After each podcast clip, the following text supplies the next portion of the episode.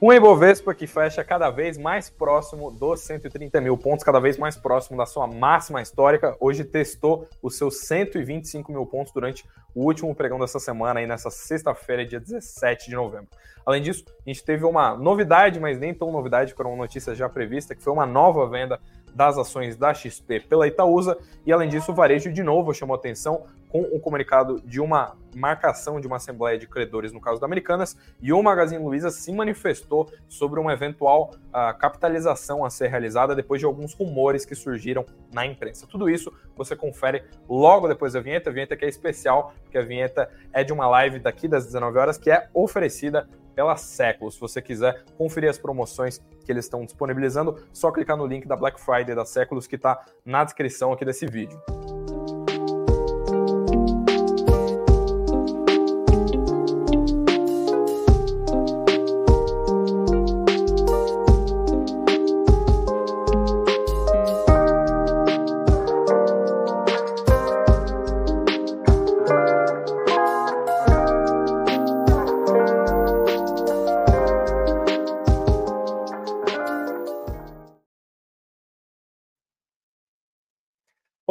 Boa noite. Agora sim, então, começando essa nossa tradicional live das 19 horas aqui do Suno Notícias. Uma boa noite para você que está entrando aí nesses primeiros minutos de live. Já faço aquele apelo aí para que você deixe o seu like aí para ajudar o nosso trabalho e também uh, ah, para o YouTube entregar esse vídeo aqui para mais gente. Além disso, se você for novo por aqui, também não esquece de se inscrever e bora diretaço para o noticiário, que é sexta-feira, dia que a gente não tem que perder tempo, tem que falar direto do assunto aqui, porque como está no título do vídeo, como está no a thumbnail, como está em todos os lugares, o Ibovespa novamente fecha aí, então, cada vez mais perto da sua máxima histórica. Ele tem operado, então, bem perto do, dos seus uh, patamares mais altos, né? A máxima histórica da Bolsa, para quem não lembra, foi lá em meados de junho do ano de 2021, lá na casa dos 130 mil pontos, e hoje a gente viu o Bovespa testando os 125 mil pontos, com forte influência das companhias de petróleo. Eu falo um pouco mais para vocês sobre isso logo menos, porque a gente vai falar aqui sobre o que colocou o petróleo hoje, porque subiu para caramba,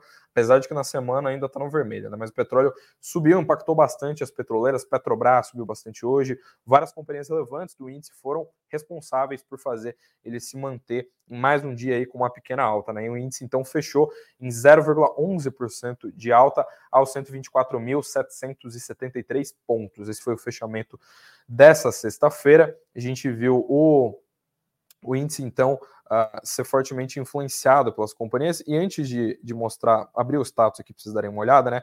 Mas como eu falei que a gente está caminhando cada vez mais próximo da máxima histórica do Ibov, esse aqui é o gráfico do status dos últimos 30 dias, para vocês verem como essa janela tem sido gloriosa para o índice. Desde o começo de novembro, o índice subiu para caramba. A gente vê uma alta de 10,8% no Ibovespa desde o final de outubro até agora, até o dia 17 de novembro. Então a gente vê que o índice tem tracionado para caramba nesses últimos dias, tem sido um período de bastante ganhos para a Bolsa, uh, especialmente porque há poucos meses atrás, né, agosto, por exemplo, a gente viu aquela sucessão de quedas do Ibov, então Uh, no começo do ano também o mercado estava bem receoso. Vários meses desse ano a gente viu uh, o Ibov andar de lado ou ter alguns problemas, ter uma série de quedas. E agora, ao que parece, a gente está vendo uma retomada do otimismo. O Ibov tem uh, mostrado ganhos bem relevantes. Como eu falei para vocês, testou os 125 mil pontos durante o pregão dessa sexta-feira e tem subido bastante nessa janela aí de de 30 dias. Quando a gente olha para o longo prazo também,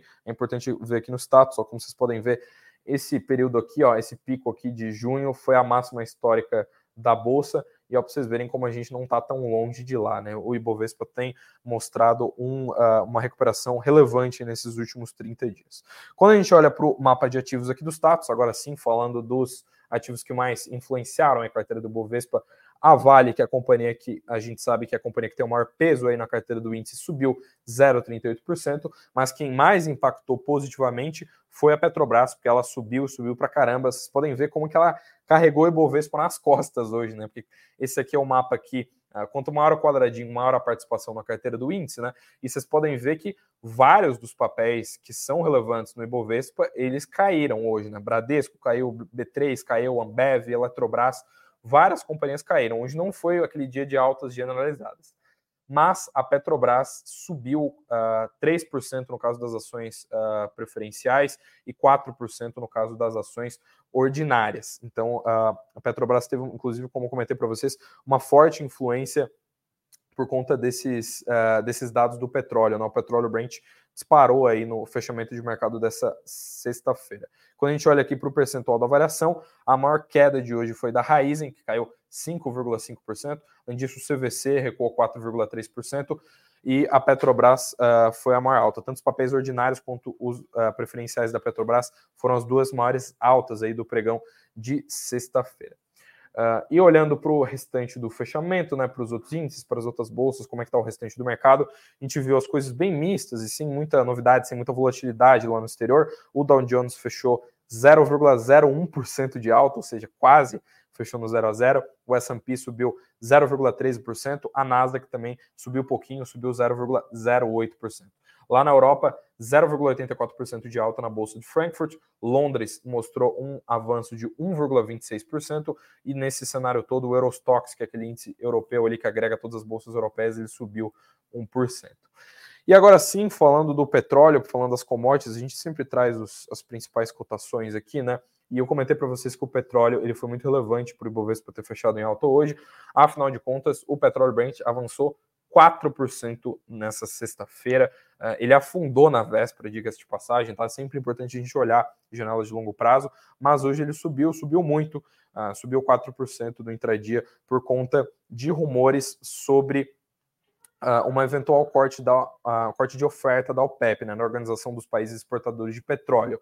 Com esses rumores de um eventual corte da oferta, obviamente isso afeta a curva de oferta e demanda do petróleo e os preços subiram. Eles, inclusive, retomaram o patamar de 80 dólares, porque, como eu vou, inclusive, colocar aqui na tela para vocês darem uma olhada, uh, quem acompanhou a live de ontem viu que ontem aconteceu diametralmente o contrário. Ontem o petróleo afundou, afundou quase 5%, inclusive. Então a gente tem visto um, cenário de bastante volatilidade. Mas hoje, como eu comentei, hoje o petróleo subiu bastante uh, por conta desses rumores aí de, de corte da oferta da OPEP. Uh, e como eu falei, numa janela de longo prazo, né, um pouco mais de longo prazo, numa janela da, das últimas semanas, já é a terceira semana consecutiva que o petróleo uh, cai, né? A terceira semana consecutiva que o, uh, que, que a cotação do petróleo fecha menor do que ela abriu, né? Está menor do que o começo da semana. Uh, isso acontece porque o mercado petrolífero, agora, com os últimos dados que a gente tem, mostra que ele parece estar mais bem abastecido do que o que se esperava anteriormente. Por conta disso, apesar dessa alta de hoje, na semana o petróleo ainda caiu, ou seja, mesmo que ele tenha subido bastante nessa sexta, uh, no acumulado dessa semana ele ainda está no vermelho e essa terceira semana consecutiva uh, do petróleo no vermelho.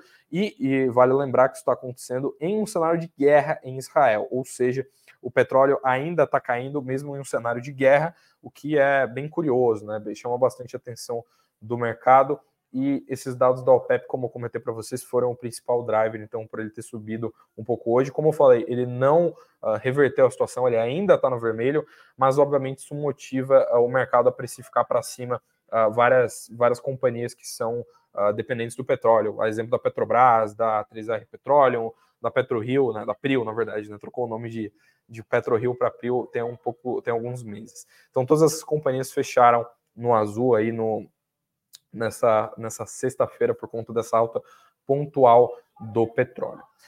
E agora passando para a próxima notícia, que como eu falei para vocês, inclusive na, na escalada aqui, quando a gente estava na introdução da live, não é tanto uma novidade, porque é uma coisa que o mercado já espera, os executivos já têm comunicado isso, que é uma nova venda das ações da XP por parte da Itaúsa. Quem acompanha a companhia, especialmente quem é acionista e né, tem na carteira que acompanha bem de perto a Itaúsa, sabe que a gestão já tem comunicado, todo mundo já sabe que ah, aos poucos eles estão reduzindo a sua participação societária na XP. Eles esperam aqueles momentos que o preço está um pouco mais atrativo para eles se desfazerem de alguns blocos de ações. E o que a gente viu foi que agora eles comunicaram então ah, uma nova venda desses papéis. Foram 8 milhões de ações da XP que foram vendidas por parte da Itaúsa, né? Eles uh, fecharam essa venda a um preço médio de 23 dólares e 25 centavos por ação, e com isso eles passam a deter então um total de 5 milhões de papéis da XP. E como eu falei para vocês, tudo isso já estava no radar, né? O próprio Setúbal, que é o CEO da Itaúsa, ele já tem comunicado uh, várias vezes, né? Todo evento que a gente tem da, uh, da Itaúsa, a gente vê o, o Setúbal comunicar que uh, o, a intenção que é que a Itaúsa paulatinamente vá vendendo essas ações da XP. eles, inclusive, falam né, que o, o foco é ficar cada vez com menos ações da, do setor financeiro, de um modo geral, dentro do portfólio da Itaúsa, né, que é uma holding, e eles devem focar, então, no setor que, inclusive, eles estão investindo cada vez mais nos últimos anos, que é esse setor de infraestrutura. Né? Então, para quem acompanha mais de perto a empresa, sabe que há um tempo atrás eles compraram uma fatia societária na CCR, eles têm participação societária na Copa Energia, na EGE, em várias outras companhias do segmento de infraestrutura, e essa é a intenção deles, ficar praticamente só com Itaú Unibanco como uh, ação do setor financeiro dentro do seu portfólio, todo o restante fica ali em companhias do segmento de infraestrutura, né? companhias que estão ah, vinculadas a saneamento, a, como é o caso da, da EGEA e vários outros setores, né? companhias que estão vinculadas a gás, a rodovias, como é o caso da CCE. Essas são as intenções da Itaúsa, como eu falei para vocês, é o que os executivos da casa têm comunicado. E foi o que aconteceu. A gente deve ver, eu devo nas próximas lives, eventualmente nesse ou no próximo ano, trazer novamente mais né, outra notícia de que a Itaúsa vendeu outras ações da XP, até eles, enfim, zerarem a sua participação societária, que é o que eles miram. E agora sim, voltando a falar de varejo, como vocês devem ter ouvido, no, deve estar no título, inclusive, né, que é Magalu, inclusive, está bastante no radar dessa semana, porque a gente viu uma movimentação muito atípica nas ações do varejo nessa semana, teve bastante novidade, né, teve a notícia de balanço financeiro, teve aquela admissão do Magalu sobre incorreções contábeis. A semana foi extremamente atribulada para o varejo. E a novidade de hoje, a novidade de sexta-feira, é que o Magazine Luiza meio que abriu o jogo sobre alguns rumores de que a empresa está visando uma captação, está né? Tá visando uh, uma capitalização de mercado.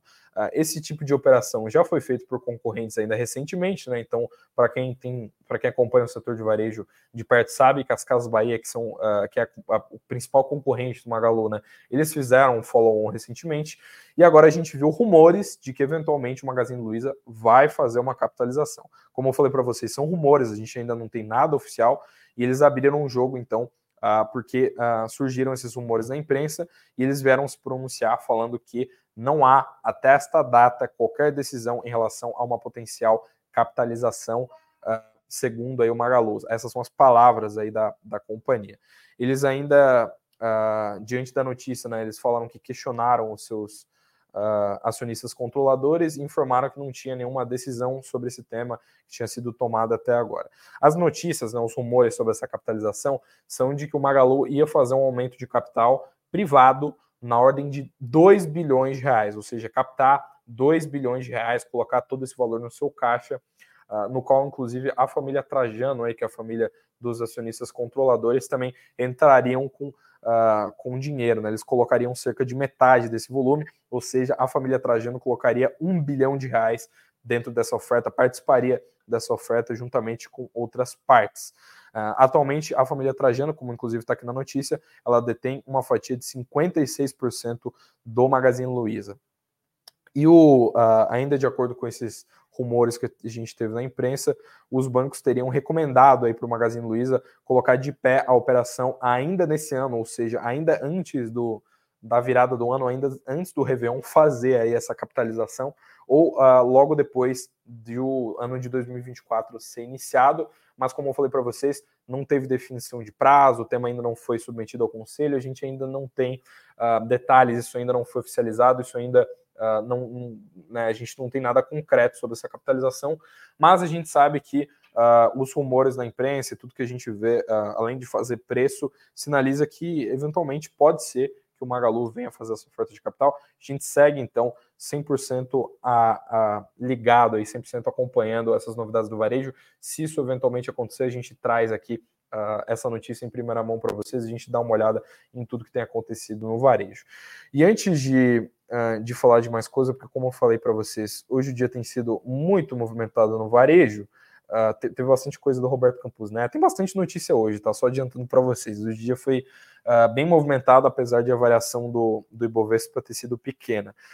Mas ainda dentro do varejo, né, como eu falei para vocês, a Americanas também teve uma novidade, que foi isso aqui ó, que vocês estão vendo na tela, foi a convocação de uma assembleia de credores. Eles marcaram essa assembleia, como vocês sabem, eles estão aí nesse processo de recuperação judicial e eles vão votar uh, o plano de recuperação judicial da empresa nessa assembleia aqui que foi marcada. Lembrando que essa é uma assembleia que vai ser composta apenas pelos credores quirografários, ou seja, aqueles credores cujo, cujos créditos não têm qualquer privilégio ali na, na ordem de pagamentos por parte da varejista, e depois de, de essa assembleia acabar, o passo seguinte é a, a realização de uma assembleia geral extraordinária, né, uma AGE, para aprovar o aumento de capital da empresa, que já é algo que já estava sendo desenhado, né, que todo mundo já sabe, que a empresa já comunicou.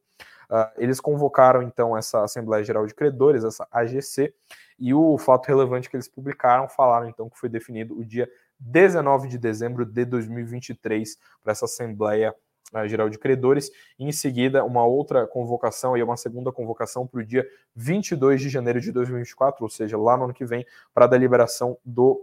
Uh, do plano de recuperação judicial. E ainda de acordo com a Americanas, né, o edital de convocação dessa assembleia vai ser publicado assim que eles tiverem, né, vai ser publicado oportunamente. E uh, o processo de uh, recuperação judicial, então, segue em curso aí na quarta vara empresarial da comarca da capital do estado do Rio de Janeiro. Essas são as últimas novidades aí sobre a recuperação judicial, né, sobre a RJ da Americanas, e a gente deve ver então uh, mais coisas sendo concretizadas assim que essa assembleia acabar, assim que essa assembleia ser deliberada, como eu falei para vocês, tem essa assembleia do ano que vem, né, em janeiro do ano que vem, para deliberar sobre o, uh, sobre, a, sobre o plano de recuperação judicial da companhia, e a gente sabe que isso é de isso é essencial né, para a companhia uh, né, balizar todos os seus planos, já que isso envolve aumento de capital, envolve colocar mais dinheiro no caixa, é uma grande preocupação do mercado atualmente que a companhia consiga manter a sua operação sustentável. A gente viu o tanto que a companhia sofreu desde que ela revelou o seu escândalo contábil, então a gente uh, sabe que é de crucial, uh, de, né, de extrema importância que a companhia consiga uh, balizar esses planos aí na sua recuperação judicial para ela se manter de pé e para ela conseguir aí uh, realizar suas metas futuras e, enfim, né, tocar a sua operação de um modo geral. E agora chega de falar de varejo, né? Agora finalmente eu, eu terminei tudo que eu tinha para falar de varejo, porque essa semana aqui foi Magazine Luiza todo dia, né? Todo dia que quem acompanha a live aqui com assiduidade sabe que todo dia teve ou Magalu ou Casa Bahia, porque não teve como deixar esses temas de fora, porque essa semana foi muito atribulada do varejo. Mas tem outro tema que está uh, muito em voga no noticiário, que vocês todos sabem, inclusive uh, comento isso sempre aqui na live, falo às vezes como isso afeta o Ibovespa, que é o tema da meta fiscal, né? O, uh, o Ibovespa, várias semanas atrás, inclusive, chegou a amargar uma queda muito grande, um pregão lá em específico, quando a gente viu algumas declarações de alguns membros do governo né, sobre a meta fiscal. Uh, tem toda aquela discussão se o governo vai ou não mexer a meta. Na live de ontem, inclusive, comentei que o, uh, o relator da LDO né, reforçou que até então a expectativa de que o governo não mude a meta. E hoje, num evento lá do Valor e do Globo, quem falou sobre meta foi o presidente do Banco Central. A gente tem visto o Haddad e o Lula né, sendo grandes destaques do noticiário ao falar sobre isso, mas hoje quem foi destaque foi o Roberto Campos Neto, né, que é o presidente do Banco Central, presidente do BC. Ele reforçou a, a sua. A, reforçou a importância né, da, da meta fiscal, ele falou que se lutou muito né, pelo arcabouço, teve um trabalho muito grande para convencer a sociedade, convencer o legislativo, e que se o governo mexer na meta agora, logo de cara, uh, no primeiro ano que a gente está vendo o arcabouço uh, em voga, perde-se muito a credibilidade, a gente vai ver muitos problemas aí. Uh, ele falou que Uh, uh, isso gera uma dificuldade muito grande das pessoas acreditarem nos números futuros. Essas foram as palavras do Roberto Campos Neto uh, nesse evento do Banco Central. o presidente do BC também apontou que se a meta for revisada né, para permitir um déficit fiscal de 0,25% do PIB no ano de 2024, né, no ano que vem, isso equivale a cerca de pouco mais de 20 bilhões de reais. Ele falou o seguinte, abre aspas, é um jogo de credibilidade. O preço de fazer essa mudança pode ser muito maior do que esse valor inicial de 20 bilhões. Nossa opinião é que seria importante insistir na meta. Ou seja, Novamente, o Roberto Campos Neto, como representante aí da nossa autoridade monetária, né, representante do Banco Central, reforçando que é muito relevante a persecução da meta fiscal. Inclusive, é exatamente esse termo que tem sido utilizado nas últimas atas do Copom, né? Toda vez que o Copom, uh, o Banco Central, né, a autoridade monetária de modo geral, não só o Roberto Campos Neto, né, mas todos os membros aí do Banco Central vêm a público falar sobre meta fiscal. É isso que tem se falado, que é importante manter a meta fiscal como ela está e perseguir, tentar cumprir essa meta, principalmente no ano que vem, porque se ela for alterada agora logo na largada, o governo perde muita credibilidade e a gente sabe o quanto isso é importante para o mercado reagir bem a esses números, né? o quanto isso é relevante para o que o mercado caminhe bem, para que todo o cenário caminhe bem, né? E é o, é o cenário econômico de modo geral, né? É, é, é, o fato de o Banco Central conseguir continuar ali cortando juros, né? É, é bolsa, é inflação, né? Tudo. Uh, o fiscal é muito relevante no Brasil na medida em que ele é assunto em todas as rodas, né? Quando a gente discute bolsa, a gente fala do fiscal, quando a gente discute Selic, a gente fala do fiscal, quando a gente discute inflação, a gente fala do fiscal. Então, uh, esse assunto está sempre em voga e o Banco Central, então, como eu trouxe essa notícia aí, como eu trouxe, aliás, essa notícia aí, uh, ele tem se mostrado muito firme na defesa dessa meta fiscal. Uh, e agora sim, antes de, aliás, antes de, de, de passar aqui para as próximas, uh, para o restante do noticiário, eu estou dando uma lida no chat aqui. Muito obrigado para todo mundo que está entrando na live. Eu vi que a audiência tem só subido. Aproveito aí para deixar um boa noite para todo mundo que está entrando. Boa noite para Nancy, para Karen, para Cristina, para o Guto, uh, ah, para a Luciana, que falou que finalmente está assistindo ao vivo, né? Você acompanhava a gente como? Acompanhava a gente no Spotify, via gravado. Comenta aí. Boa noite para o Alexandre, para todo mundo aí que está entrando. Reforço sempre, deixa aquele seu like aí para ajudar o nosso trabalho e também para o YouTube entregar o nosso conteúdo para mais gente. E se você for novo por aqui, não esquece de se inscrever no nosso canal uh, e uh, para você receber sempre as principais novidades do mercado financeiro.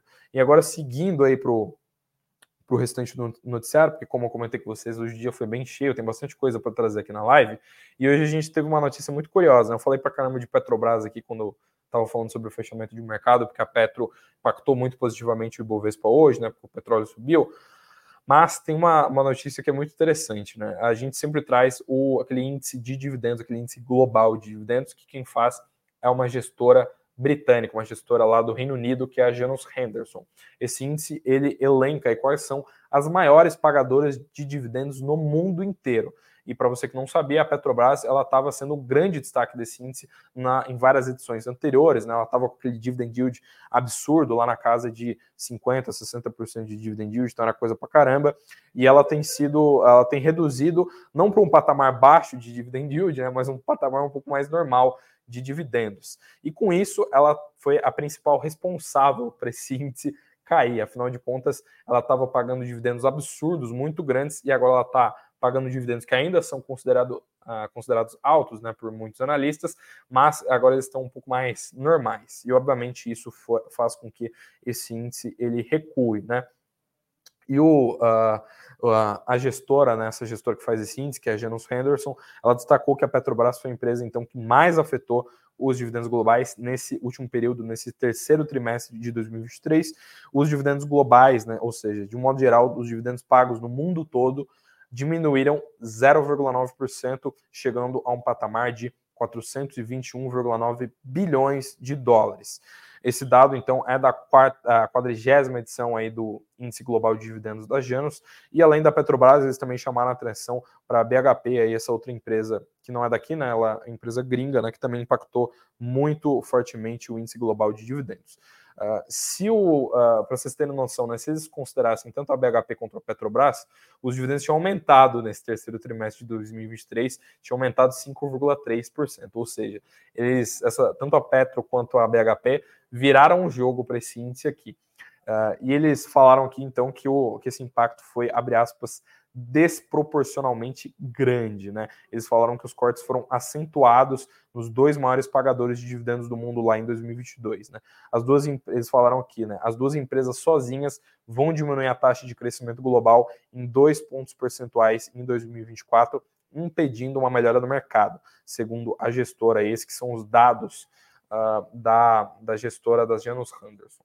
E a estimativa né, é que no fim de, eh, no acumulado de 2023, uh, os dividendos globais das empresas, né, ou seja, que eles consideram empresas do mundo todo, né, empresas que pagam dividendos ao redor do mundo inteiro, uh, eles estimam que no total, nesse ano, uh, sejam 1,63 bilhão de dólares pagos aí no acumulado desse ano de 2023. Ou seja, apesar aí do, dessa redução relevante da Petrobras e desse impacto muito grande no índice, uh, a expectativa é de que ainda seja 1,63 bilhão de dólares pagos em dividendos no acumulado desse ano.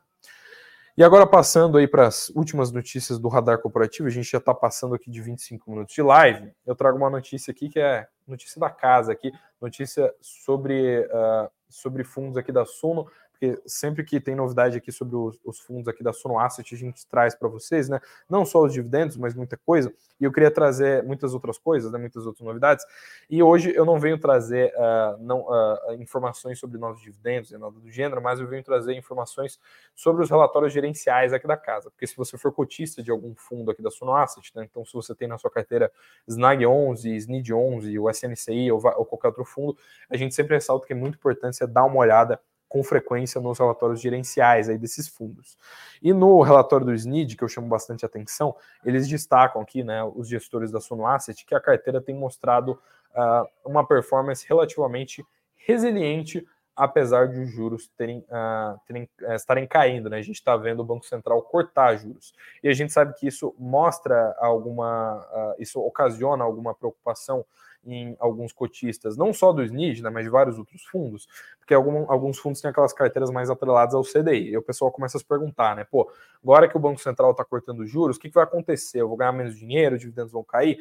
E o, a gestão do SNID, então, veio nesse relatório falar que, ah, apesar das taxas de juros né, terem caído, né, impactarem o resultado nominal do SNID, o resultado percentual em relação ao seu indexador, ou seja, o resultado percentual em relação ao CDI, tem aumentado. E eles falam aqui que esse aumento se deve ao fato de a carteira do fundo possuir um spread de crédito fixo que não sofre alterações devido às variações do indexador. Ou seja, eles falam isso aí para tranquilizar você que tem essa exposição ao SNID 11 e eles falam aqui que uh, é natural que o resultado nominal do fundo seja impactado aí pelas quedas da Selic, uh, mas que isso por conta de o portfólio ser uh, em grande parte atrelado ao CDI, mas uh, eles uh, uh, ressaltam aqui, inclusive essa imagem que está aqui na tela, vou deixar aqui para vocês darem uma olhada, o carrego em relação ao CDI ele tem sido bem positivo, ou seja, esforços aí da Suno Asset para transparecer para vocês que o, o, fundo tem mostrado uma performance ante os seus pares, né, ante os seus indicadores aí que ainda tem sido muito boa, apesar de os juros terem sido cortados. Relembro a todos vocês que isso aqui é só uma notícia, se você quiser, na vírgula, todos os detalhes sobre o fundo, não só sobre os NID, mas qualquer outro uh, qualquer outro fundo aqui da Suno Asset, só jogar o nome do fundo, né? SNC 11, SNAG 11, qualquer outro, o ticker do fundo no seu Google, que você vai ver ali o primeiro link, o site da Suno Asset, lá você consegue ter acesso a todas as informações sobre aquele determinado fundo, né? Quanto é que é o patrimônio líquido, quanto que ele paga dividendos, o que, que tem dentro da carteira do fundo, né? Tudo que você quiser saber tem 100% de transparência lá dentro dos uh, da carteira aí do dentro dos relatórios gerenciais. E agora sim, indo para os momentos finais da live, que é aquele momento que a gente fala aqui dos indicadores. Como vocês sabem, não tem como falar de agenda de amanhã, porque amanhã é sábado, hoje é aquele famoso sextou, né? E a gente fala aqui dos, dos indicadores finais aqui do, uh, da semana. Hoje a gente não teve muita coisa, né? A gente sabe que sexta-feira aquele dia um pouco mais pacato para o mercado, a gente não tem grandes indicadores, não tem cupom, não tem muita coisa. Hoje, o mais relevante, o que mais chamou a atenção dos mercados foram a divulgação dos dados de inflação lá da zona do euro, né, dos CPIs, que foram bem tranquilos, porque todos vieram em linha com as projeções do consenso de mercado, e a gente viu então essa agenda um pouco mais enxuta aí nessa sexta-feira. Mas para a semana que vem, Eduardo, porque quem acompanha as lives de sexta aqui sabe que uh, eu sempre adianto um pouquinho do resumo um pouquinho né, do que, que vai ter na semana que vem, o que, que a gente vai ver de indicador relevante de segunda a sexta da semana que vem. Uh, lembrando que tem bastante coisa para ser divulgada, eu trago aqui só os destaques, só o que, que é mais relevante. Então vamos lá. Terça-feira a gente tem divulgação de alguns dados que Uh, mostram como é que está a atividade econômica lá nos Estados Unidos, né? Que são, por exemplo, os dados de vendas casas, de casas usadas, vendas de casas novas. Quarta-feira, a gente tem divulgação da ata do FONC, né, ata do Comitê de Política Monetária do Federal Reserve, né, que é o Banco Central lá dos Estados Unidos. Quinta-feira é feriado lá no, nos Estados Unidos, é dia de ação de graças, então a gente deve ver um dia de menor liquidez uh, no mercado nacional, né? Porque feriado lá nos Estados Unidos, os mercados ficam fechados, o pessoal negocia menos e a tendência é de menor liquidez global, né? Não é só aqui no Brasil. E sexta-feira a gente tem divulgação dos dados de PIB da Alemanha. Então, a semana que vem não deve ser muito agitada, inclusive além de ter feriado na quinta-feira aí lá nos Estados Unidos, que é dia de ação de graças, a gente tem uh, feriado em alguns estados aqui no, no Brasil, né? No dia 20, né? Na largada da semana, segunda-feira a gente tem feriado, aqui em São Paulo, inclusive, é feriado, mas já adianto para vocês que segunda-feira a Bolsa funciona, né? Segunda-feira, apesar de ser feriado em alguns estados, a Bolsa de Valores opera na segunda-feira, dia 20 de novembro. E vocês já sabem, dia que tem pregão tem live, então segunda-feira eu volto com vocês aqui às 19 horas para apresentar a live do Suno Notícias. E por essa sexta-feira, dia 17, eu fico por aqui. Um muito obrigado a todos vocês que acompanharam a live desde o início. Sempre um prazer aí trazer as principais novidades do mercado financeiro, trocar uma ideia com vocês sobre essas notícias aí do mundo econômico, do mercado financeiro. Lembro todos vocês de deixar aquele like para ajudar o nosso trabalho, se inscrever se você for inscrito e é claro, já sempre ressalto também que a gente tem presente para você, que é os descontos aí da Séculos. Se você quiser uh, pagar mais barato aí para comprar um relógio novo, não esquece de conferir o link que está aqui na descrição da Black Friday da Séculos. Essa live aí das 19 horas é um oferecimento então da Séculos. Então com isso, eu fecho a live dessa sexta-feira. Muito obrigado a todos vocês, uma boa noite, até segunda e tchau, tchau.